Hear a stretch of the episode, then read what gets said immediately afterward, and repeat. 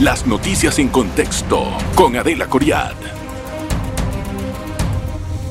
Bienvenidos, gracias por estar en el programa En Contexto. Hoy vamos a conversar con el doctor Ernesto Pérez Valladares, expresidente de la República y miembro fundador del Partido Revolucionario Democrático.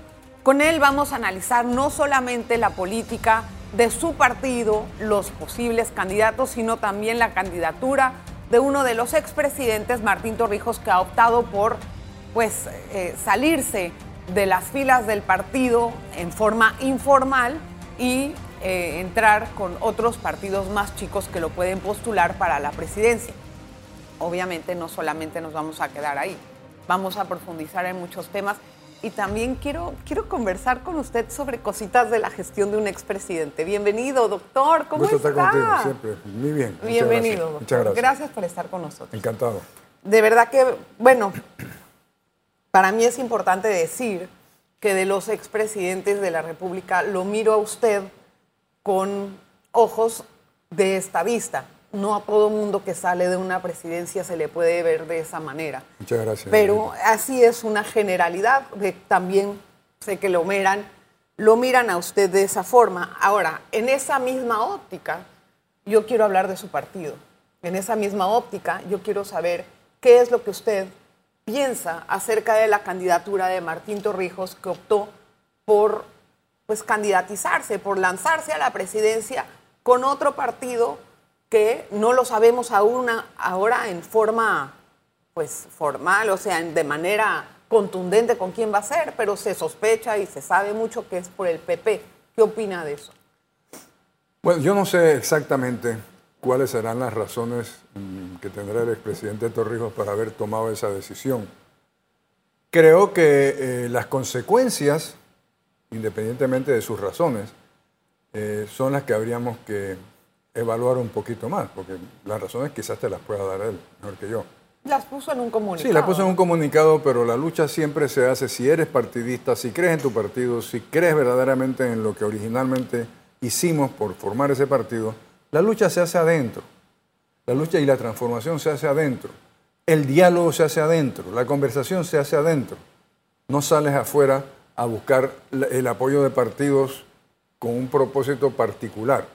Entonces, vuelvo a reiterarte, yo creo que lo que hay que ver, tendrá sus justificaciones, lo que hay que ver es cuáles verdaderamente consecuencia. las consecuencias. ¿Y cuál es? Y yo pienso que en una campaña política electoral, es decir, estamos hablando del partido, estamos hablando ahora del momento electoral de los partidos. Los partidos necesitan una estructura para poder sacar el votante a votar. Lo vimos ayer con Bueno, el CD. lo viste ayer con el Con CD. el CD, lo Entiendo que vimos salieron muy el- claro. el 30 y pico por ciento a votar. O sea, es. No es fácil que la gente se movilice a votar en contiendas internas y es menos difícil en las nacionales. Pero de todas formas, tienes que buscar la estructura para salir adelante. Ok. Si eso es así, yo creo que los partidos que están pensando en la postulación del, del expresidente Torrijos no tienen esa estructura nacional. Entonces su interés, el interés de esos partidos debe ser lograr suficientes votos Para para, seguir, para subsidiar. Para, ir- para seguir subsistiendo. para seguir subsistiendo. Ahora, Él, yo no sé, a mí me parece que la consecuencia más inmediata es que puedes jalar un poco de votos del PRD, quitarle un poco de votos del PRD a quien sea el candidato del PRD. ¿Y a quién beneficiará? Bueno, beneficiará, supongo yo, al que esté cercano al segundo, al tercer lugar. No lo sé. o sea, que usted no lo ve. ¿Qué porcentaje del partido, o sea, de los votantes del partido cree que van a optar por apoyar a Martín? Muy difícil decirlo. Yo, yo tendría, eso sería especulativo. Eh, Pero entonces tú. no levanta, ustedes que se ha dicho que no levantaba 10 a 15%, por Yo algún pienso lado que lo leí. 10 sí, lo dije en una entrevista, pensé que quizás 10-15% será su, la cifra de votos del PRD que se puede llevar. Luego habrá, por supuesto, otro tipo de votos que son los independientes, que son los otros partidos, en fin. Pero eh, ese 10 o 15% de votos de menos del PRD Ah. eh, irían para, eh, para la candidatura del señor Torrijos y no para la candidatura del PRD, puede hacer una diferencia al final de las elecciones. Y entonces, con el resto de la población, esos son 10, 15 votos eh, por ciento del mismo PRD, pero en general... En general no de sé. las- No sé, yo supongo que él tendrá sus encuestas, tendrá sus mediciones. Ahora, Usted habla que es un pupilo fracasado. ¿Por qué? ¿Qué, qué no aprendió? Porque, porque es que yo pienso que cuando uno se identifica con una ideología, con un movimiento, lo hace de por vida. Si no te parece que están dando por el camino correcto, tú luchas por cambiarlo, no le das la espalda. ¿Es una traición para el PRD? Yo no quiero para poner la régimen? palabra traición porque es muy dura, pero- Entonces. pero, no quiero ver, o sea, quiero ver que eso no me parece la forma correcta de actuar de quien verdaderamente debió haber creído en la doctrina del partido y en lo que hizo su padre, al cual él se refiere como el general Torrijos, Claro, por supuesto. pero es su padre. Sí, Ahora, eh, esta, esa situación eh, ha causado hasta cierto punto pues, un movimiento importante entre Gaby, que es eh, Gaby Carrizo, es la persona que más se perfila dentro del PRD, y Martín, ¿cuál hubiera sido mejor eh, elector dentro del PRD?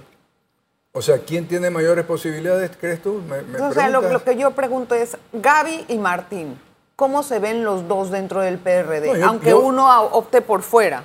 No, yo pienso que el vicepresidente Carrizo le va a ganar, le gana, no va a competir, o sea... No eh, compiten internamente, no. pero sí externamente. Bueno, eternamente tendremos que ver cuál es el campo que se vislumbra, quiénes son los candidatos.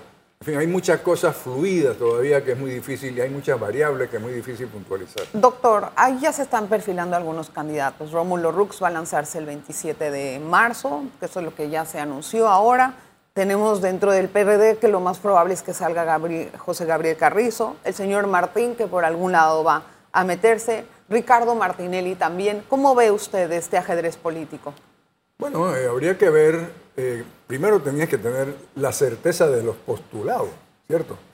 Eh, y eso no lo tenemos todavía. Tenemos indicios de quién va a correr, quién no va a correr.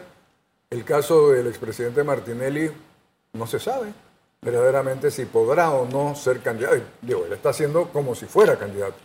Pero no se sabe si en, al final de la- del tema podrá o no ser candidato. ¿Y cuál, qué sería un impedimento para él para ser candidato? Obviamente el único impedimento es que haya una condena por parte del órgano judicial que lo inhabilite. Es la única razón, la única forma. Podría no- apelarla, ¿no? Sí, pero Porque no está en pero, pero, pero todo, según, yo no soy abogado, Adelita, Sí, yo sé. pero según algunos abogados me cuentan, los tiempos de apelación y de casación dan perfectamente bien antes del proceso electoral. Ah, ¿de verdad? Eso wow, eso sería algo... Así que no sé, o sea, tú sabes, por eso te digo que es muy difícil predecir un Suponiendo que él sale. ¿coincide con algunas eh, teorías o análisis de que serían todos contra Martinelli? Yo Y que lo- tendría que haber una Yo polarización. tampoco lo veo así, mira. ¿Cómo lo ve? Yo creo que si él sale, podrá ser un candidato con una, alianza de algunos partidos y quizás se dé otra alianza del gobierno con algún otro partido. Bueno, tenemos una alianza con, Como Lirena. con Molirena, quizás se podrá hacer una alianza con algún otro, no sé. Pero no es que se va a poner la alianza de todos contra uno. Yo eso lo, lo dificulto muchísimo. Bueno, tengo que hacer una breve pausa para empezar y vamos a continuar con algunos otros temas interesantes, tal vez también del punto de vista económico, que usted Mucho sabe mucho del tema, es economista y otros temas de política y su gestión. Una pausa, regresamos enseguida. En breve regresamos con En Contexto. Una, un regreso para todos, feliz regreso. Vamos a seguir con nuestra conversación. Le iba a hacer una pregunta. ¿Cuál de los candidatos que ve usted ahorita mismo se perfilan pueden ser capaces de manejar el país para el próximo quinquenio? Bueno, tú sabes que mi candidato es Carrizo. ¿Y por qué, por qué apoya a Carrizo? eh? Por varias no- no razones. Uno, porque me gusta su dinamismo y su juventud. Dos, porque tiene experiencia. ¿De qué? ¿Experiencia Ha de pasado un cinco años, ha pasado cinco años en, en gobierno. Yo creo que ha podido aprender bastante más de lo que yo tuve la oportunidad de aprender siendo ministro. Así que yo, y ha pasado por periodos, por momentos muy difíciles. De manera que yo creo que tiene el temple, tiene el carácter, tiene la perspectiva para poderlo hacer. Por momentos muy difíciles. Oye, explique. la- lo- todo este tema de la pandemia, Ah, con lo que- una serie de acusaciones que nunca se han probado que sean Ahora, ciertas. ¿Eso, ¿Eso no le hace una mancha en su candidatura, esas acusaciones y esas Yo dudas sobre si- su integridad? Si hubiera habido una condena, si hubiera habido un Bueno, proceso, pero ¿quién va a investigar a un vicepresidente? Ay, ¿por qué no se puede? Ah, bueno, porque en este país yo no lo veo factible. pues, es que son acusaciones de, óyeme, que me dijeron que, o sea, eso, eso no tiene validez. Eso es desprestigiar a una persona por desprestigiarla sin ninguna prueba. Usted, que usted apoya a Gaby Carrizo. Sí, sí, claro. ¿Y qué tanto le ha, qué tanto pasan juntos usted y él haciendo conversaciones? No, las veces que él quiera conversar conmigo, él sabe que yo estoy a, a- a una llamada por teléfono, nos encontramos, conversamos, intercambiamos opiniones, pero no es que eh, estoy al lado de él todos los días, además que Ahora, Gaby, Gaby es muy amigo de, del señor Laurentino Cortizo, el presidente, ¿no? Eh, yo lo, lo que quiero entender es, ¿esa relación de dónde vino? no lo Gaby no lo sé. No lo sé, sé que O son sea, Gaby es amigos. un, perdón, es un, es un hombre que tiene eh, trayectoria en el PRD, así como la tienen algunos otros, porque lo veo como nuevo, ¿no? Como una figura que Bueno, acaba de muchacho, entrar. es un muchacho joven, es un muchacho en consecuencia es nuevo. Pero Gracias. Presidente, no sé qué decirle con eso, pero bueno. De todas maneras, eh, esa, esa, esa forma de postularlo dentro del partido, como muchas veces el partido exige una trayectoria, exige una militancia. eso no es verdad. Eso no es verdad. El partido, eh, hombre, toma los candidatos que hemos tenido. Por decirte uno, mi amigo Juan Carlos Navarro. Juan Carlos tampoco era un No, gran un- militante del PRD. Bueno, no estaba tan nuevo, ¿no? Como, como Gaby. Bueno, en ese de momento. edad, pero sí de militancia Sí, en el partido. ajá. Es decir, yo creo que son circunstanciales. Eso no, no, no, Ahora es verdad que hay Si presiones. fuera, si, fuera, si fuera por militancia y por edad, el primero sería yo. Bueno, esa es otra forma, ¿no? Hay muchas denuncias de que hay presiones desde la cúpula del PRD para evitar que surjan las otras candidaturas. Lo denunció Nelly Hay Herrera, ocho- lo denunció Cristiano, lo, denuncian varios. Hay ocho precandidatos. Bueno, que pongan la denuncia en el Tribunal Electoral. Ahorita eso, des- hay, habido, hay presiones, dicen que hay presión. Señor, ponga la denuncia en el Tribunal Electoral con nombre y apellido. Es que eso es lo mismo que dicen que se robó, dicen que hizo. Si no tiene sustentación, no tiene valor. Solamente el hacer daño. ¿Y por qué los rumores entonces? Pregúntale a ellos, que son los que los ponen. O sea, cuando una persona eh, actúa normal, en forma, este, digamos, con un gobierno normal, un gobierno honesto, un gobierno que tiene rendición de cuentas, perfecto, pero en este gobierno yo creo que ha faltado rendición de cuentas ¿Tu opinión? como periodista. Sí, yo ¿Usted no pien- lo ve igual? Yo pienso que ha habido, más que menos que, que decir rendición de cuenta, creo que ha habido un mal sistema de comunicación y explicación. Creo que muchas cosas no se han dicho con claridad y no lo suficiente, porque el problema es que tú lo dices un día y el día siguiente se olvida. Hay que explicar y sobreexplicar y volver a explicar, demostrar que es mentira lo que se dice, demostrar por qué se hicieron las cosas. Es, es todo un proceso de comunicación que tú sabes más que yo. ¿Y cuál es el, el futuro que le ve a Gaby como candidato presidencial? Pues yo pienso que lo va a ganar. Él va a ganar las elecciones, o sea que el partido va a repetir Yo creo que tiene muy buenas probabilidades de repetir. solo, va a ir solo. ¿Piensa No, no, que no creo. Creo que puede haber algunas alianzas. Bueno, allá hay una que hablamos que fue Molirena. Espero va, que va siga a siendo. permanecer. Espero que sí. Eh, y podría quizá concretarse, algunas otras.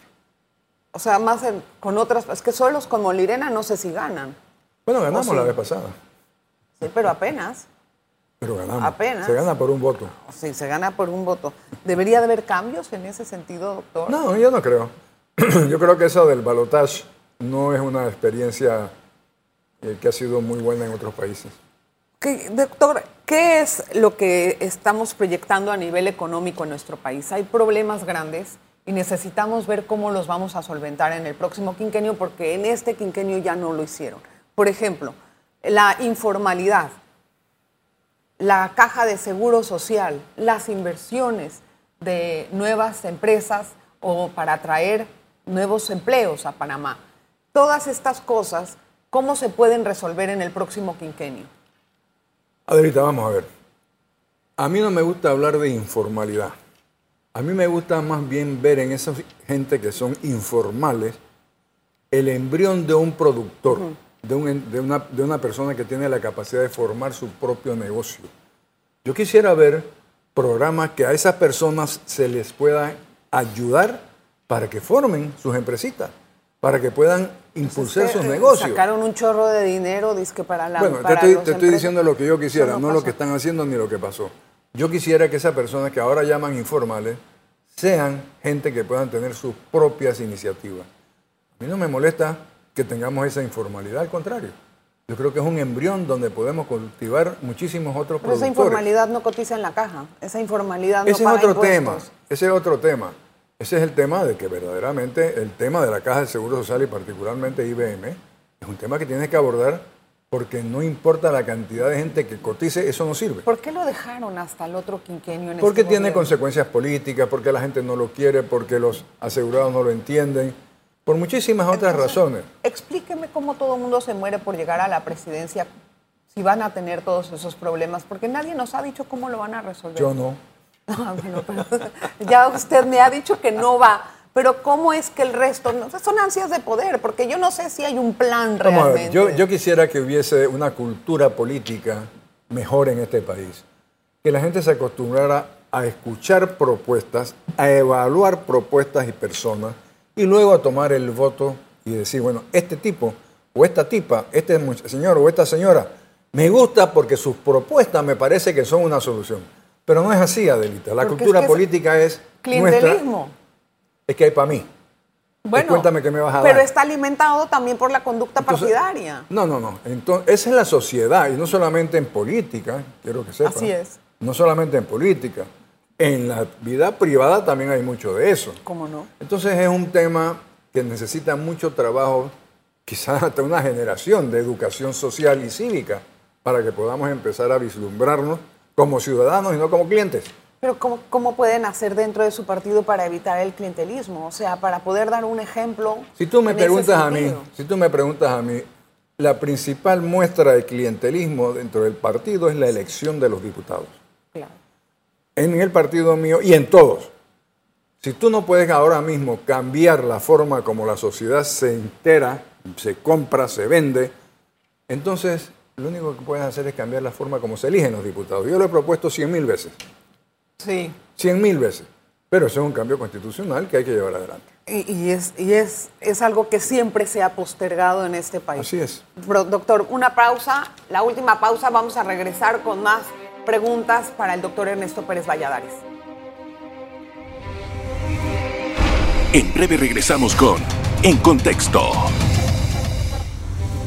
Gracias por continuar en sintonía. No voy a tomar mucho tiempo en la introducción.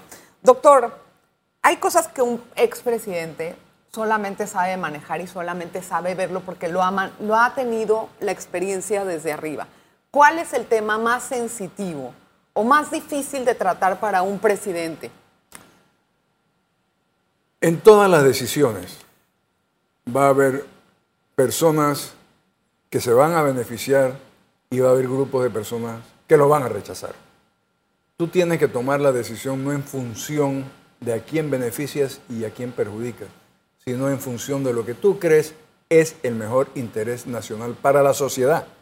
Y que a lo mejor ese interés nacional no se vislumbra inmediatamente, pero sí es a mediano y largo plazo lo necesario que hacer. Ahora, e- esa- esas decisiones muchas veces, ¿de qué temas tan delicados le tocó? ¿O que, o que cree que son los en temas yo- de prioridad Nosotros, nosotros tuvimos que cambiar la estructura económica del Sí, país. me acuerdo de eso. Eso- Pero esa estructura económica, perdón, no se le dio un seguimiento como debería Sí, de cómo ser. no, los niveles de crecimiento que nosotros tenemos ahora mismo es producto de aquel cambio que hicimos. Si hubiéramos seguido con el modelo económico que traíamos, ahora mismo estuviéramos, no estuviéramos creciendo al 6% este año, como dice que vamos, a- o al 10% según la Contraloría, según lo que veo en los periódicos hoy. De manera que ese cambio, hace veintipico de años, fue exitoso. Ahora, desde el- su perspectiva, ¿cuáles son los cuatro temas prioritarios que se deberían de estar manejando en este momento y que no se ha hecho? El primero, educación de calidad. Digo de calidad. Sí. Y calidad para mí no es que la escuela sea bonita y que hayan bancas y que haya... No, que haya la suficiente capacidad intelectual de los educadores y la suficiente educación en ellos para poder transmitir calidad de educación. Y para eso tenemos muchos ejemplos en todos lados del mundo. Oiga, Israel es uno de ellos, entre muchos otros, de personas que se pueden de alguna manera traer para formar a nuestros educadores en educación de calidad. ¿Cuál sería el segundo? El segundo es el tema de la Caja de Seguro Social. El tercero es la inversión que nos hace falta en la producción de agua y en la atención médica. y de organización. Doctor, eh, el tema de la narcopolítica no lo he tocado, pero yo he visto que el narco no solamente se ha metido en la política, sino en muchas esferas del país y no se está haciendo un trabajo, eh, digamos, necesitamos yo creo un giro para tratar de controlar eso, no solamente en cuanto a los escaños que llegan los, las personas que pudieron haber tenido relación o vínculos con la política. Eso, eh, perdón, con, con el crimen, cualquier tipo de crimen. Eso en unos años nos va a poner en una situación muy comprometida. ¿Cuál es su opinión acerca de eso? Adelita, hay narcotraficantes que se meten a políticos y hay políticos que se entregan a narcotraficantes. Así es. Las dos cosas. Lo que yo no creo que haya es una mayoría de, de- de influencia de narcotraficantes dentro de la política. No por ahora, pero si no le ponemos Yo creo un que la única forma de ponerle alto es con sanciones ejemplares, durísimas, con castigos que se que no haya duda que viene la certeza del castigo. es que la No corrupción no nos está dejando trabajar tampoco. La corrupción a todos los niveles, Exacto. a todos los niveles, no solamente señalemos al- a, los, a los políticos, ¿no? Doctor, si se le sube el sueldo a los políticos, ¿hay mejores políticos? No, yo no creo. Es lo mismo. ¿Por qué un político es bueno? Adelita, hay- yo decía el otro día que el problema es la propia sociedad que los elige, es el elector. O sea, el político está en el cargo público porque alguien lo eligió. Y luego tú ves la reacción de cuando a alguna persona lo nombran en un cargo público, los amigos o los del barrio o los de la comunidad, la expresión, oye, qué bien, va a ser un buen trabajo. No, eso no es. La expresión que se usa es, se salvó. ¿Cómo que se salvó? Sí, pues se imaginan que inmediatamente, de alguna manera, su dinero va a fluir, se va a hacer rico. Ese es un problema de la propia sociedad, es una falta de civismo impresionante. Pero no se ha mejorado. No, no, no, con, el, me- con el por tiempo se ha no se deteriorado me- peor. Y yo no sé quién fue el inventor, por ejemplo, de eliminar las clases de cívica en la escuela y en, las, Bueno. y en los colegios. Ahí está. en unos años, eh, usted ve. No, mejor esa no se la voy a hacer. ¿Cómo ve al país? Porque ya, ya le había hablado de eso. Mejor prefiero usar el tiempo en algo mejor. Las relaciones con China, ¿en qué nos han ayudado? Las relaciones diplomáticas. Pues que yo pueda ahora mismo mencionar algo, en nada. En nada. Eh, no, ha habido algunas donaciones, algunas cosas, pero es que, a ver, ¿y en qué nos han ayudado las relaciones con Francia o con los Estados Unidos? No, pero ese fue un hito importante en el país, ¿no? Igual que China. China es un país inmensamente rico, es una potencia mundial. Pero es una potencia que está buscando tener ¿Y un cuál- poquito y- más de ¿Y hegemonía. cuál de las potencias no lo busca igual? Por eso, esa es la pregunta. Los Estados Unidos hacen la misma cosa, Por están supuesto. compitiendo directamente Y la con Unión los Europea chinos. también. Es decir, esta es una competencia entre todos y nosotros lo que tenemos que tener como conviene. país, como país, es saber priorizar nuestros intereses, aunque vaya en contraposición con los intereses de los que están peleando.